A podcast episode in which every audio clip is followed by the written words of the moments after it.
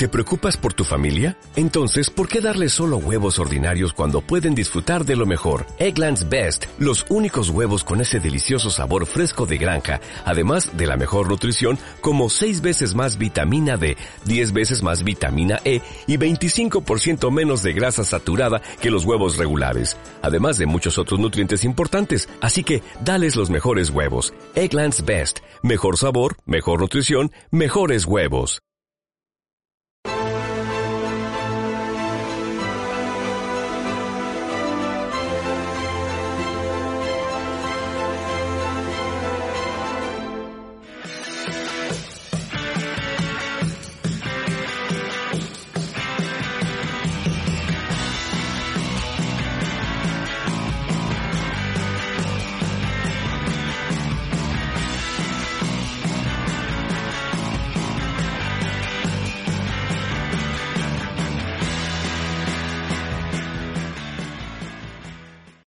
A todos. Estamos hoy en estado de alarma con una de esas personas que todos conoceréis. Pasó una situación muy dramática en su pasado, una situación que le ayudó a crecer, a crecer emocionalmente, a ser incluso mejor persona, a aprender a ayudar a los demás. Sabemos que muchos de vosotros que estáis al otro lado de este YouTube lo estáis pasando fatal. Y por eso hemos querido traer aquí en exclusiva a Irene Villa, que la pillo, si no me equivoco mal, confinada y con tres pequeños alborotados, ¿no? Sí, la verdad que hoy además, bueno, que no ha habido colegio, que el colegio es online, que también es otra batalla, a veces perdida, porque claro, poner a tres niños con la tablet a hacer las tareas y a, obedecer a la profesora y hacer caso y, hacer los ejercicios, pues es complicado. Por eso yo hoy también estoy como muy en el bando de, esas malas madres que están reivindicando poder conciliar el no renuncio, que están ahí diciendo al gobierno, por favor, ayudad, o sea que también somos parte de esta crisis y, somos las grandes damnificadas, porque estás trabajando y estás con un niño colgando, el otro gritando, el otro subiéndose por, por los sillones. En fin, la verdad que, que está siendo duro, como tú bien dices, para todos pero tenemos que mantener la calma, es que no nos queda otra. Hay que intentar conciliar como podamos, que a mí me está costando. Por ejemplo, hoy tenía que escribir mi columna y me ha costado también eh, estar un rato sola porque venía uno a terminar la columna, vamos a jugar, vamos a ver una peli, vamos. También es importante y para mí está siendo bueno el hecho de compartir con ellos mucho tiempo que antes no tenía que siempre estaba viajando para arriba y para abajo, que es una conferencia en Bilbao, que si me voy a Sevilla a entrenar a Sierra Nevada, porque integro el primer equipo del mundo de esquí adaptado femenino, ahora hay también hombres, y estamos todo el tiempo viajando. Estamos entrenando en el CAR de Sierra Nevada, pero también vamos a Vaqueira, Andorra, a Cerler, donde sea. Entonces, claro, pues el tiempo que estaba con ellos antes no tiene nada que ver con el que estoy ahora. Entonces hay que sacar la lectura positiva aunque nos cueste, porque ahora mucha gente dirá, ¿qué lectura positiva? Si me he quedado sin trabajo, si no me van a pagar o si mm, no tengo, y yo encima estoy pagando impuestos, que eso nos ha pasado a muchos, ¿no? Los autónomos, que no, no ingresamos, gastamos, en fin. Bueno, pues hay que ver el lado bueno, porque es que si no, apaga y vámonos. ¿Cuál puede ser el lado bueno de personas que se han quedado sin empleo, de personas que todavía no están cobrando el ERTE, de personas que han perdido a, a cerca de 40.000 seres queridos, ¿no? De personas que están trabajando a destajo en, la Fuerza de Cuerpo de Seguridad del Estado sin tener los métodos de protección o incluso profesionales sanitarios. ¿Qué lado bueno se le puede sacar a eso? Usted que es el ejemplo de la resiliencia, porque lo que le hizo la banda terrorista ETA no tiene parangón, todos, a todos nos encogió el alma y sobre todo su capacidad de, de reinventarse, ¿no? Su capacidad de ser un ejemplo de superación para todos y por eso hemos querido contar con su testimonio, ¿no? Pues yo creo que, bueno, aprender a, ver, que la vida es una oportunidad. Yo creo que hay muchos mensajes que son positivos, como la importancia de los abuelos, que a lo mejor algunos los teníamos más olvidados, pues ahora han cobrado un protagonismo enorme. Yo a mi padre le veía antes, pues cuando tocaba, pero es que ahora estamos todos los días hablando por redes, por, por mandándonos vídeos. Estamos como la gente como más humanizada, puede ser la palabra. Esto es lo que yo trabajo de conferencias, hay que humanizar eh, los servicios sanitarios, por ejemplo, ahora los pobres están desbordados. Hay que humanizar las empresas, hay que humanizar bueno, muchos entornos es que ahora no queda otra. La empatía, la generosidad y la solidaridad ahora mismo, hoy, son innegociables. O sea, ahora todos nos hemos vuelto, pero al mismo tiempo, pues con ese temor de cuándo volveremos a tener una vida normal en el sentido de abrazarnos, de estar en eventos con gente. Yo eso lo veo bastante lejano y la verdad que eso me asusta. Pero hay que vivir el día a día, el momento, porque si no, si nos ponemos a vivir en el futuro, pues se crean unas ansiedades, un estrés y un malestar y una angustia que no es nada productiva ni positiva. Así que el hoy y el ahora es mantener la calma, el espíritu positivo y hacer cosas que nos permitan estar bien con nosotros mismos. Deporte, estiramientos, meditación, eh, lectura, Mm, películas positivas que nos den energía o series que nos aporten. No sé, yo creo que es momento de ensalzar la dignidad humana, ya que por otro lado parece que nos la quitan, ¿no? Con todo lo que está pasando, pero enfocarnos en eso y estar en contacto con nuestros seres queridos también. Creo que eso nos está ayudando mucho. Irene, si te puedes centrar un poquito, que te me has ido un poquito a la derecha. Ah, perfecto. A mí hay una, hay una situación sin duda que, me ha encogido el alma. En el programa Ana Rosa estos días hablábamos con, hijas de señores mayores que han perdido la vida en, centros de mayores, que no han podido ni siquiera decidir si esos señores morían en un hospital o morían en los centros de mayores, es decir, los han dejado allí encerrados. Claro, ¿qué mensaje le podemos trasladar a estas personas que ahora están invadidas por el sentimiento de la impotencia, ¿no? que incluso se sienten culpables por haberles metido en un centro de mayores, que es algo que, por desgracia, cada vez más personas están obligadas a hacerlo para conciliar la vida familiar, los hijos pequeños, ¿no? Y además que hay centros de mayores que cumplen todas las normas sanitarias, los protocolos, pero está claro que cuando hay una situación tan dura como el coronavirus, se colapsó el sistema sanitario y ahora a todo lo pasado es muy fácil, ¿no? ver las cosas en cuanto a los centros de mayores. A ver, culpas es absurdo. Buscar culpas, buscar, eh, bueno, tener ese sentimiento de el arrepentimiento, la culpa, el miedo, la ira. ¿Sirven de algo? Todo lo contrario, es que nos hunden todavía más en nuestro dolor y no nos ayudan a avanzar. Todo lo contrario, son grandes obstáculos en nuestra vida, son nuestros frenos vitales y, y, son lo que, lo que nos empuja hacia abajo. Y lo que tenemos que buscar ahora no es eso, es todo lo contrario. Son cosas que nos impulsen, que nos motiven, que nos devuelvan la esperanza y la ilusión. Y para mí la esperanza es pensar, yo también he perdido un ser querido, pensar que está en un lugar mejor. Esto no sé si será verdad o no, esto no, no lo sabemos, pero es nuestra esperanza. ¿Ha perdido una persona durante esta crisis del coronavirus, Irene? No lo sabe. He perdido un familiar y, bueno, el marido de mi prima, que no era mayor, además. Es como mi amigo José María Calleja, que todos le conocéis. Sí. No era, mayor, Calleja no era mayor. Y se nos ha ido. Y se nos ha ido gente maravillosa, valiosísima, médicos, enfermeros, que no, que, no tenían los medios adecuados para protegerse eh, y se han ido, se ha ido.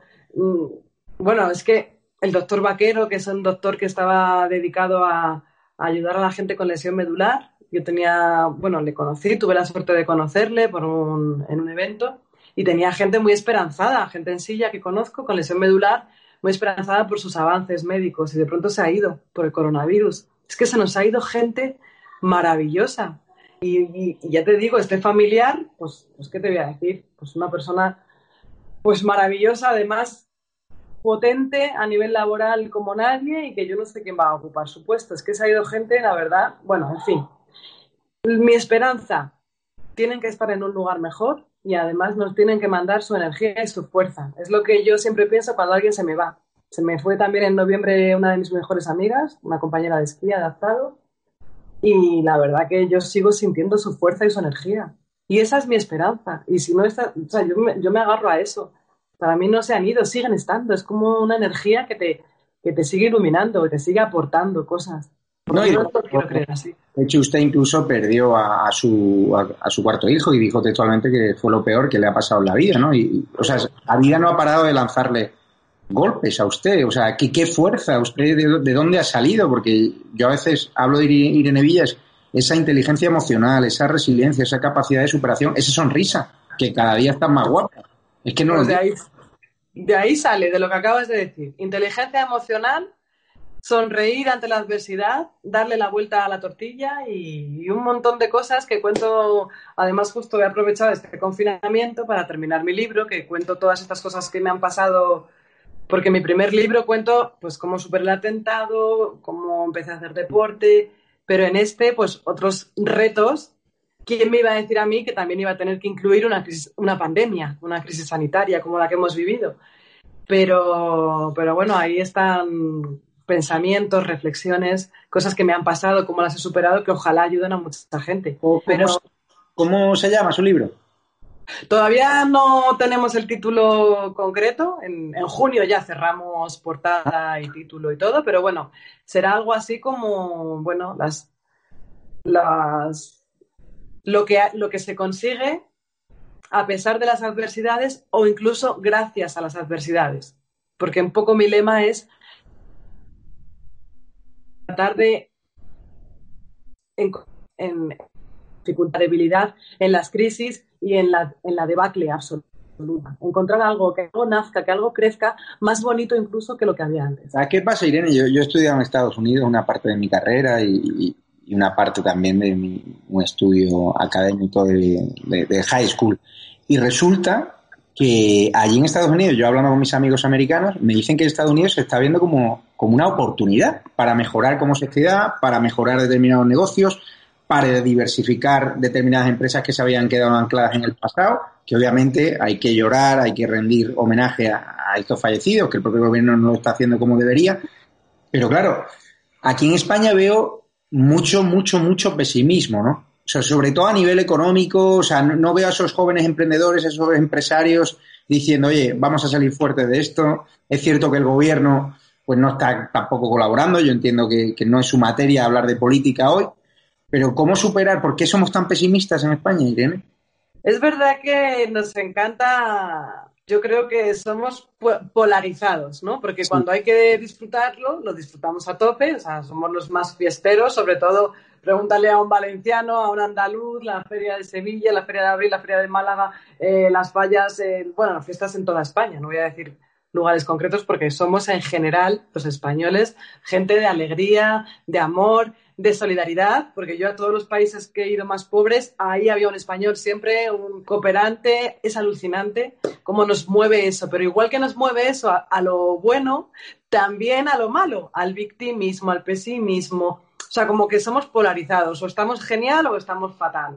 Y ese sentimiento es el que ahora nos está invadiendo y tampoco ayudan pues, los mensajes que se dan por los medios de comunicación, por la, eh, la negatividad, por la falta de ayudas, por la falta por, cómo se gestiona, cómo se ha dejado de gestionar, que nunca se sabe cuál es la medida correcta. En fin, son cosas que, claro, que tampoco ayudan a ser optimista, pero está en nuestra mano darle la vuelta a la tortilla y, tratar de hacer, pues como en América o como en otros países, de bueno, mm, no sirve de nada buscar culpables. Lo que mm. sirve es buscar soluciones y ahora pues me tengo que reinventar y no me queda otra opción que cambiar mi trabajo y eso yo creo que es lo que más miedo nos da, el cambio, la transformación.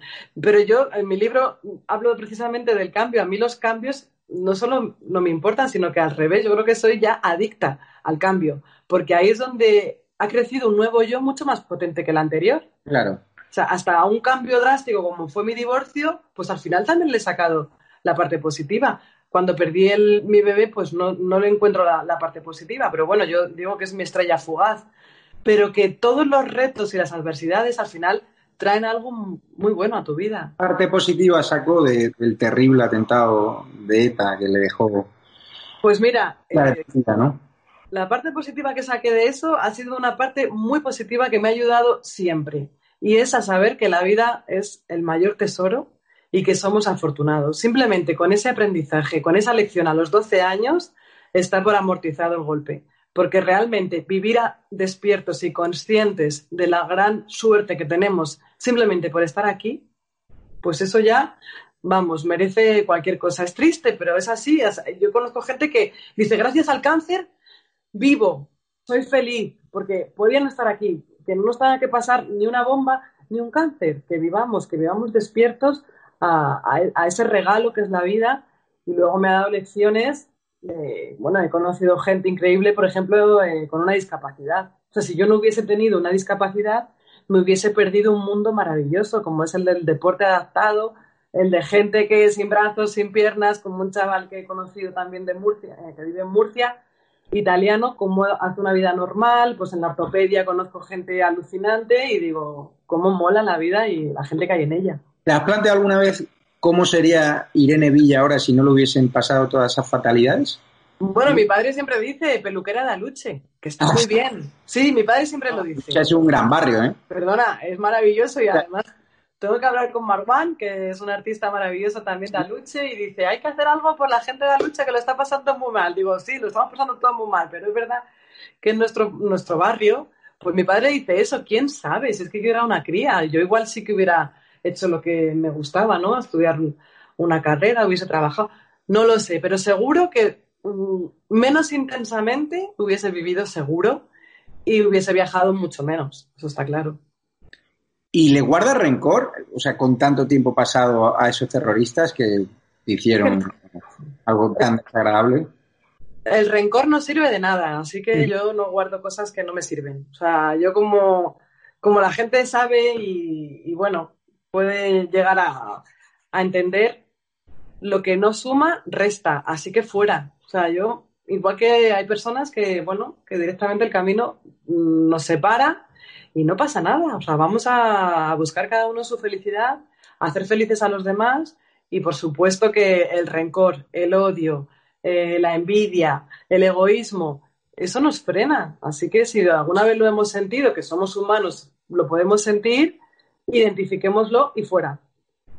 Estamos viendo ahora con mucha pena, ¿no? En este programa, cómo la Policía Nacional pues eh, hay españoles que ahora la critican muchísimo porque la Policía Nacional está siguiendo órdenes y leyes de responsables políticos, del gobierno. Tú que has vivido y que conoces bien a, los agentes de Policía Nacional y que tienen muchísimos amigos en el cuerpo, ¿te da pena ¿no? que haya españoles ahora que piensen que la Policía Nacional está contra ellos? Me da pena, me da impotencia porque realmente si hay un trabajo vocacional es, bueno, la Guardia Civil la policía son cuerpos que, bueno, que, luchan por la seguridad de todos y, su vocación es, servirnos, es protegernos. Entonces, bueno, que tendría que estar al margen de, toda decisión política. Es como el pacto por la educación, el, hay cosas que, son intocables por la política. Yo es que como siento y pienso que todo lo que toca a la política, lo, muchas veces, no siempre, pero como que lo, no sé qué palabra eh, escogería. Pero como que yo no he querido saber nunca nada de política, mira que me han tirado los tejos partidos políticos, pero no, porque pienso que hay cosas como las que yo defiendo y hablo que tienen que estar por encima de, cualquier ideología. Y la, la, policía debería ser una de ellos. Tendría que velar por nuestra seguridad y ya está. Y no merecen ningún tipo de insulto ni, ni de, ni de menosprecio porque se juegan la vida por nosotros. Hablando del, del rencor, es decir, ahora se está hablando mucho y, ya sé que hoy no es la entrevista de política, pero sí me interesa saber, está habiendo manifestaciones en favor de la libertad de los presos de ETA, del acercamiento, bueno, están presionando mucho para que el gobierno libere ya esos presos o, los acerque a algunas cárceles como se están haciendo. ¿Usted eso lo ve bien? ¿A usted le importa que esos presos estén más cerca de, de su familia, que sean liberados? Ese perdón, vamos. Yo les he perdonado, por supuesto, y, yo quiero que, bueno, que cada, que cada uno sea consciente del daño que ha hecho y, bueno, y pague su culpa, pero es cierto que, bueno, que si hay una justicia, pues tiene que haber justicia. Y creo que tendría que haber justicia igual para todos. Eso es lo que me parece justo. Si vamos a acercar a unos presos o vamos a... No sé, la verdad que ese es un tema peliagudo, que ya te digo que por eso yo no entraré jamás en política, que son decisiones difíciles, pero no creo que alguien que ha asesinado tenga que tener ningún tipo de beneficio. Entiendo que usted no entre en política, me parece una decisión acertada, porque además usted representa a muchas personas, muchas sensibilidades distintas. Pero usted entiende a las personas españolas que están saliendo a la calle a manifestarse con su bandera, o sea, entiende ese cabreo, lo ha palpado en su entorno, o no, o no es momento de manifestaciones cívicas ahora. La verdad que las manifestaciones tienen el peligro del contagio del puñetero virus que sigue entre nosotros y hay que tener cuidado con eso. Pero es verdad que hay gente que, bueno, que lo hubiese hecho de otra forma, que se fija en otros países si hubiesen preferido otras decisiones y entonces, bueno, es lícito, ¿no? Que para eso existe la libertad de expresión y yo creo que muchos se manifiestan precisamente por eso, ¿no? Hay que una también red, redes en en Internet, bueno, la gente quiere alzar la voz y no quieren que nadie le amordace, ni que haya esa, bueno, quieren, bueno, expresar lo que sienten. Pero qué pena que haya ahora mismo en las redes sociales tanto odio, ¿no? España está partida en dos, hay un odio, la gente ya no entra en razón, es decir, es imposible convencer ahora a alguien del PSOE de que el gobierno ha hecho algunas cosas mal y es imposible convencer a la gente de derecha de, lo contrario, ¿no? De que el gobierno a lo mejor pues a lo mejor no es, todo tan malo como ellos dicen. Es decir, yo tengo claro que el gobierno ha actuado mal en muchísimas cosas, pero claro, a la hora de buscar un consenso en el Congreso es imposible. Entonces, ¿qué solución ves tú? ¿Qué consejo le darías a los partidos políticos? Lo que te digo, somos un país bipolar. O estás conmigo o estás contra mí. Amor, odio. Pues lo veo difícil, la verdad. O sea, ojalá hubiese más sentido común, más consenso, más tranquilidad y no tanta visceralidad ni tantos extremismos. La verdad que a mí me encantaría, pues eso, o sea, decir, a ver, eh, ¿qué es lo que ha funcionado? Eh, no sé, en el país que mejor lo haya gestionado. Pues vamos a conocer a estas personas, vamos a pedirles a, eh, bueno, pues, no sé, igual que una empresa, ¿no? Una empresa que está al borde del, de la hecatombe, pues, no sé, pide ayuda a un gabinete de crisis, unos personas que, que hayan pasado por esto, que sepan manejarlo mejor. Yo creo que hace falta un ejercicio de humildad en todos los políticos, no solamente en los gobernantes. Creo que la humildad, el sentido común, la generosidad y, bueno, ahora toca eso. Es que toca más que nunca. Es que ahora no es que no es que sea lo apropiado, es que es lo único que va a funcionar. O sea, cuando usted ve esa visceralidad, esa contundencia del Congreso, esa posición enfrentada, no se siente representada por ningún partido ahora mismo. No, la verdad es que yo la política no, no, la verdad que he votado a, partidos distintos, o sea que no, no soy, no, no me siento en esa bipolaridad, por suerte. Pero sí que lo he visto cerca y la verdad que eso es como un yugo. Eso es como estar ahí condenado a, a una ideología. Yo soy mucho más libre que todo eso. ¿Qué le cuentan sus vecinos? ¿Qué le cuentan su familia? ¿Están cabreados? ¿Hay un punto intermedio? Está esa España partido en dos también en su familia, en los vecinos. Pues mira, tengo un grupo de, psicología que casualmente, bueno, eh, mi, la carrera de psicología estaba al lado de la de políticas, que estaba súper politizada. Yo me acuerdo de ir a la universidad y ver ahí cosas de tremendas, ¿no? De unos mensajes como muy radicales. Y incluso estos, los psicólogos que nos llamamos, que son, bueno, pues eh, una mentalidad como más de izquierdas, están temblando. O sea, que no te digo más. O sea, hasta los propios, sí, sí, la verdad que está la gente bastante, bastante mosqueada, sobre todo por eso, porque no ven, pues sí, hay miedo, hay preocupación, hay incertidumbre, pero yo siempre trato de decir, hay que darle la vuelta a esto y bueno, y lo conseguiremos a pesar de los pesares. Pero claro, ese discurso suyo tan positivista, tan buen rollista, ¿sigue teniendo muchos adeptos? ¿O ahora la gente no te compra tanto ese discurso? ¿Notas que en las redes sociales la gente no te retuitea tanto, no le da tanto a me gusta, como que no quieren escuchar buenas noticias ni, bueno.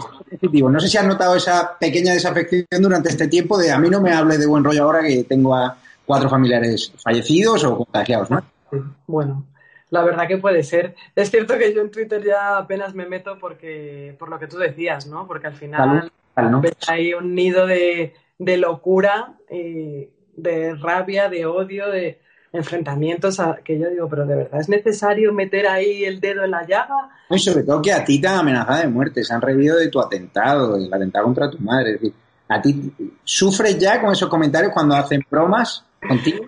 ¿Cómo voy a sufrir? Sí, la verdad que me río, yo me río. Me río porque digo, madre mía, ¿qué tendrá la, esas personas en su interior para decir lo que dicen, ¿no? O sea, pobrecillo, yo al final, yo es que soy demasiado empática, me pongo en el lugar de todo el mundo como buena psicóloga y encima me da pena y les quiero ayudar encima y me da, siento compasión, o sea, es alucinante, mi hermana dice, tú eres tonta, hija, porque es que, o sea, se están riendo de ti y tú sientes compasión, digo, sí, pobres hombres o pobres personas, pobres almas podridas, porque al final, ¿eso qué es? Eso es un sentimiento de es muy poca, poca luz en tu interior.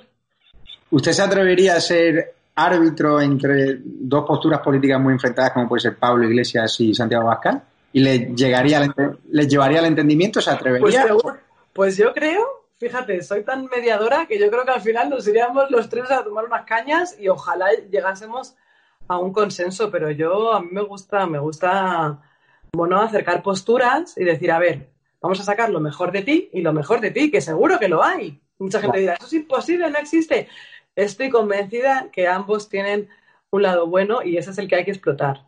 Pero claro, si nos ponemos en el lado opuesto y nunca queremos llegar a ningún, a ningún punto común, pues así mal vamos. Pero estoy segura que si quitásemos los egos y subiésemos la humildad, llegarían acuerdos positivos para España, que es lo que todos queremos. Usted que ha vivido el luto muchas veces, esas decisiones muy complicadas, ¿usted cree que es bueno que se infantilice un poco a la sociedad? Es decir, que tengamos televisión, programas que hablan de otros temas que ahora no deberían interesar, porque ahora se debería hablar del coronavirus. Hemos visto un programa en televisión española haciendo bromas sobre el coronavirus, restando la importancia. ¿Usted cree que es bueno eh, tratar de desviar la atención con cortinas de humo, con programas que nada tienen que ver con la realidad, o es bueno afrontar el duelo y llorar y rendir homenaje a las víctimas como yo creo. Vamos.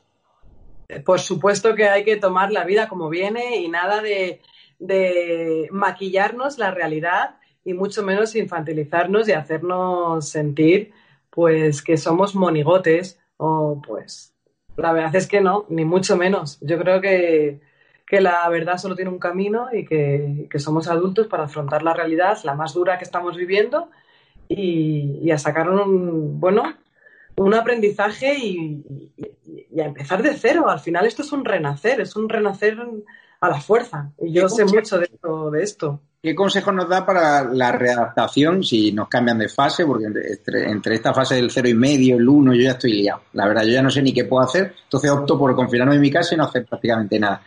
¿Qué consejo nos da para la readaptación a la vida en libertad? claro, nosotros llevamos confinados muchísimos días, hemos perdido el hábito de relaciones sociales directas, salvo los que se están saltando el confinamiento, que los primeros los políticos que han hecho mal, y luego ciudadanos de a pie de calle están siendo fuertemente multados. ¿Qué consejo? Porque claro, la sociedad está cambiando y no nos damos cuenta. ¿Qué consejos debemos seguir para readaptarnos a la vida en sociedad y no volvernos locos este verano, ¿no? Porque algunos amigos míos dicen, ya verá este verano cuando vayamos a las playas, pues toma, repunte, ¿no? Es decir, que hay que tener precaución, prevención y también esos cambios mentales que me gustaría que comentases. Pues lo primero, no tener miedo, porque el miedo yo creo que es el mayor enemigo en todos los sentidos. O sea, apaga y vámonos si tienes miedo, porque yo lo he visto eh, cuando he ido a comprar, cuando he tenido que hacer alguna cosa necesaria, o sea, la gente no sonríe, bueno, y si sonreímos ya no se nos ve con la mascarilla. Pero bueno, tomar las, las precauciones, ser responsables y cuidarnos muchísimo para cuidar a nuestros mayores, porque yo estoy deseando abrazar a mis padres y por supuesto no les pienso poner en riesgo a ninguno de los dos, así que me cuidaré muchísimo, pero no voy a ir con miedo, ni con esa angustia que, que el, el, otro día en la farmacia, en la cola, en la, o sea, tenemos una cara de triste todos y mm. yo voy, eh, intento, bueno, pues sonreír, intento dar un poco de alegría porque es que al final es que esto se va a alargar y no podemos seguir alargando también la angustia y el miedo. Hay que ponerle ya una fecha de caducidad al miedo y decir, mira, se acabó y voy a vivir cuidándome para cuidar a los míos, por supuesto, y para ser responsable, pero sin miedo. ¿Qué tipo de sociedad vamos a ver en España tras la crisis del coronavirus? ¿Una, sociedad, más unida o más desunida, con viejos odios del pasado, con rencillas irreconciliables? ¿Y cómo cosemos esas heridas en el caso de que las haya? Por Dios, que se cosan las heridas y ya lo estábamos haciendo muy bien. O sea, reabrir heridas y abrir. O sea, las dos Españas me parece algo tremendo, irresponsable y que solamente hace crear dolor y, va en contra de, nuestra sociedad. O sea que yo espero que nos mantengamos unidos en ese consenso, porque además hemos votado consenso, ¿por qué no lo hay? Si lo que hemos votado es dispar, somos un país plural, dispar. Bueno, pues que todos tengamos nuestro lugar, nuestra voz, que haya eh, libertad de expresión y que, se tomen en cuenta todas las opiniones y, que haya ese consenso maravilloso. Y sí que es cierto que me da pena que a lo mejor vamos a ser menos besucones y ahora, como siempre hemos sido, ¿no? Los españoles que, que yo creo que por eso se ha extendido aquí mucho más rápido el virus que en países asiáticos, por ejemplo en Japón, que ni se rozan. Los españoles somos de abrazar, de besar, pues a lo mejor ese hábito tristemente lo vamos a perder, por lo menos de momento hasta que haya una vacuna. Cuando estuve en la fatídica manifestación del 8M, que bajo mi punto de vista no debería haberse celebrado porque ya había recomendaciones sanitarias que advertían que no había que celebrar, yo ahí vi a algunas mujeres muy jóvenes teniendo ya demasiado odio, incluso a mujeres enfrentadas con mujeres. O sea, yo soy feminista, defiendo el movimiento feminista eh, moderado, porque yo creo que caen en los radicalismos. No sé si debemos reinterpretar ese movimiento feminista, si tenemos que sacar el radicalismo de esos movimientos para hacer una sociedad feminista más transversal. O sea, no tiene sentido que, insulten a Begoña Villacís de Ciudadanos, a las diputadas del PP, porque la calle no es de nadie, la calle debe ser de todo el mundo, ¿no? Esta pandemia nos ha dado grandes bofetadas y entre ellas ha sido esta. Ha sido, vamos a ver, o sea, estáis defendiendo derechos, quitando derechos a otras personas, pero ¿qué sentido tiene esto? No tiene ningún sentido. Un poquito de cordura y de sentido común, que es el más, el menos común de los sentidos. Si buscamos derechos, eh, igualdad, sororidad, no tiene sentido que haya eh, exclusión. En fin, yo creo que la pandemia, si algo positivo nos trae, es desaprendamos esas visceralidades y esos, eh, esa sociedad excluyente y sobre todo, no sé cómo decirlo, pero no sé, y que una, nos unamos en lo que realmente es necesario, importante y todos a una como fuentavejunas, es que no es tan difícil. Que un poco nuestras diferencias y que... Y que hablaba el otro día con una persona que creo que, conoces que, tiene una asociación de personas también con discapacidad y claro, esta persona teme de que ahora todas las ayudas vayan a asociaciones relacionadas con el coronavirus y nos olvidemos que también hay muchas personas con problemas, muchas personas con discapacidad, muchas personas con cáncer. ¿Temes que en tu fundación, que es la Fundación Irene Villa, que hacéis un trabajo encomiable y, hacia en favor ¿no? de la integración de personas con discapacidad, pues se vean recortadas esas ayudas con motivo de la crisis y con motivo del nuevo orden de prioridades que es el coronavirus, ¿no? Pues fíjate que nosotros no hemos tenido nunca ayudas. Es que ¿sabes lo que pasa? Que como la Fundación Irene Villa parece como que somos ya, en realidad nos hemos autofinanciado. Qué bien. Con nuestros proyectos que son sostenibles, la Flor Dulce de Navidad, y, y, es cierto que se nos está acabando ya las reservas y, no tenemos socios y no tenemos ayudas, porque bueno, la gente a lo mejor piensa que tenemos muchas ayudas, pero nunca hemos pedido eh, ayuda de ningún tipo. Sí que es verdad que, tratamos de hacer dar visibilidad a otras fundaciones que sí que les dan ayudas y que trabajan más en el tiempo, pero ahora nos, va nos tocará para poder seguir teniendo los proyectos de deporte adaptado con la fundación también y poder seguir apoyando el Camino de Santiago, el esquí y otros proyectos nos, pues nos tocará llamar a alguna puerta. Ya te contaré si me atiende o no me atiende. ¿Y por qué no habéis recibido ayuda? Porque no la hemos pedido nunca. Pues hay que, hay pedirla porque sin duda os la merecéis y a patronos privados que estén viendo esta entrevista en estado de alarma, a Irene Villa, de verdad. Patronos sí, pero bueno, los patronos nos ayudan a buscar cómo gestionar pues nuestros proyectos. La Flor Dulce, pues sí que nos han puesto en contacto, eso sí contactos y apoyo logístico sí que tenemos. Ahora es verdad que, para sobrevivir hemos sobrevivido muy bien autofinanciándonos, pero ya te contaré a partir de ahora cómo va. Es mi hermana la capitana y espero que, que sí, que puedan seguir adelante todos estos proyectos. ¿Echas de menos el deporte en libertad? ¿Tú eres adicta al deporte? Muchísimo, la verdad que sí. Aquí estoy con la esterilla, que la tengo ahí, y estoy todo el día haciendo, me tumbo y hago pilates, yoga, ejercicios, sobre todo para liberar esto, que da demasiadas vueltas a veces. y lo que necesito es tirarme por una montaña con mi monosquí, pero hasta diciembre nada. Y esperemos que en diciembre se retome. Porque los que bueno que se reactiven las actividades deportivas cuanto antes para sanar un poco la, mente, ¿no? Mente Eso ha sido fundamental, que se pueda correr. Yo, vamos, yo veía a la gente con discapacidad que no pueda coger la handbike, la bicicleta o que no puedan salir. Ha sido frustrante, pero es verdad que ahora ya, sí, sí, eso es muy necesario el cuerpo al final es nuestro templo y tenemos que cuidarlo como tal. Yo te conozco, veo que la gente te quiere mucho. ¿La vida ha sido justa contigo, viendo todo lo que te ha pasado? Sí. Ha sido justa incluso con las injusticias. Porque al final, esto es muy tremendo, pero al final uno hasta da gracias a la desgracia. Porque de la desgracia se aprende muchísimo más que, que cuando no te pasa nada. Eso es lamentable, pero es así. Así que abracemos la desgracia, el dolor, la incertidumbre, porque algo muy bueno tiene que salir de todo esto. ¿Crees en Dios?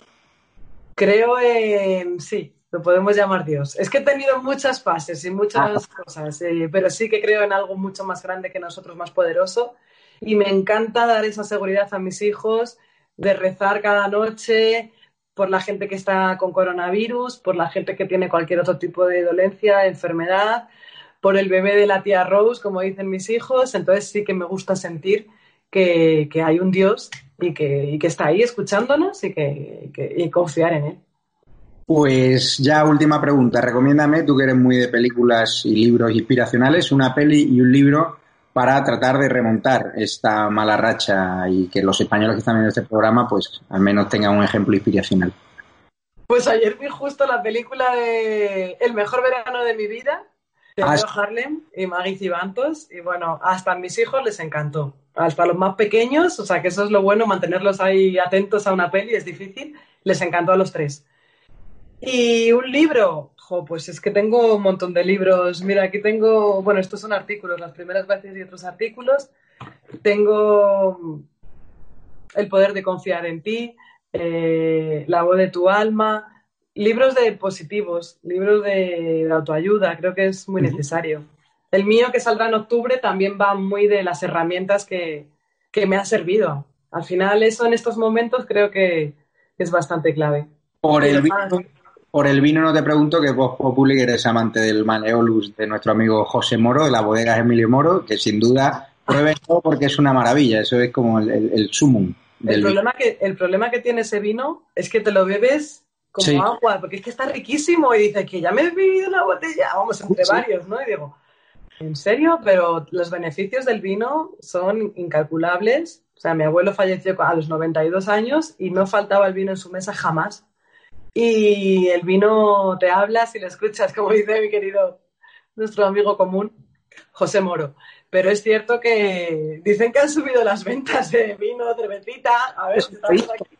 Pero claro, es un hombre que, se ha sobrepuesto a adversidades, que se ha hecho a sí mismo, que cogió, heredó una bodega y la hizo más grande. Es un ejemplo de resiliencia que siempre quiere más, pero desde la humildad, respetando a los otros bodegueros. Y hay que ayudar a los bodegueros. Sigan consumiendo vino y en este caso el de nuestro amigo José Moro, de la bodega Emilio Moro, que es magnífico. Y sigan diciendo en sus redes sociales. A Irene Villa, cómprenle su libro, ayúdenle en su fundación, porque una sonrisa en estos tiempos que habéis visto que hemos hecho 100 entrevistas, lo menos, a personajes de todo tipo. Y nadie ha sonreído como Irene. Y a mí me han metido más moral. Entonces, pues eso es lo que nos queda. Salud mental más veces. Y Esa sonrisa no, eso sí que no nos lo puede quitar nadie, la sonrisa. Así que no la perdamos. Si después del coronavirus, como bien decía, volvemos a abrazarnos, a besarnos todos y a que haya un baby boom para cubrir esos problemas de natalidad que tenemos en España, pues mejor, pero siempre respetando la distancia de seguridad, las fases y las advertencias de las autoridades sanitarias. Pues muchísimas gracias, Irene. Muchas gracias a ti, Javier y cuida a los peques que estarán por ahí correteando. Sí, me voy para allá que ya están. Le hemos robado el móvil y claro, los pobres estarán ahora. Espero que no haya represalias domésticas infantiles. Vale. Muchísimas gracias, Irene. Muchas gracias a ti.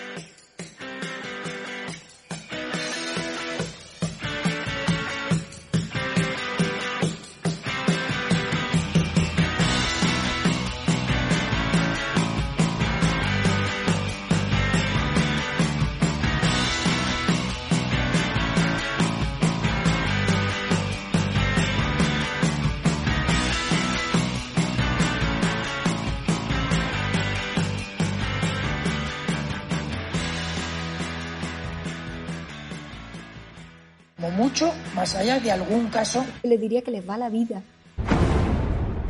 Tenemos un incremento de casos muy significativo. Cada decisión minuto a minuto está siendo la adecuada. No lo puedo explicar. Pueden sentirse protegidos. Esta es la situación que tenemos en la UCI. No conozco el detalle concreto del fármaco. Por referirme a lo que estaba contando. Se tratan de test fiables, homologados. Ya no tiene punto de retorno. La obligación del gobierno es gobernar y gobernar significa decidir. No dormiría por la noche, junto con el 95% de los ciudadanos de este país que tampoco se sentirían tranquilos. Dame los telediarios, uno de los dos telediarios al día